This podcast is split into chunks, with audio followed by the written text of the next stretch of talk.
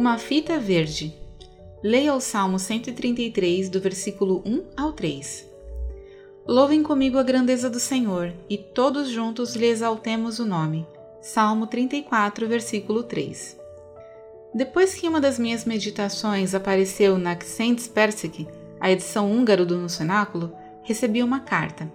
Era de uma senhora de 86 anos que havia lido minha meditação, notado que morávamos perto e queria conectar-se comigo. Desde então, encontramos-nos pessoalmente e mantivemos contato por telefone e por carta. Um dia, outra de minhas meditações apareceu na revista. Era sobre um acampamento bíblico em que os campistas usavam fitas de cores diferentes. As crianças usavam fitas cor de laranja, os adultos verdes.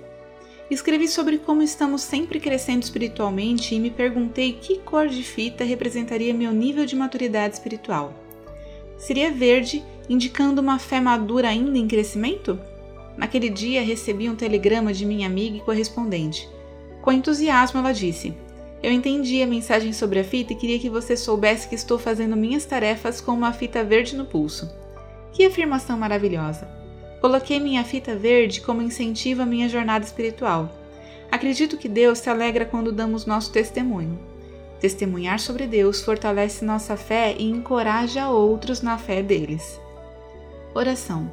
Pai Celestial, graças por nossos irmãos e irmãs espirituais. Ajuda-nos a não perder oportunidades de partilhar teu amor com os outros. Em nome de Jesus. Amém. Pensamento para o dia. Quem precisa ouvir meu testemunho hoje? Oremos pelos escritores e escritoras cristãos. Paul Tunde, Peste, Hungria.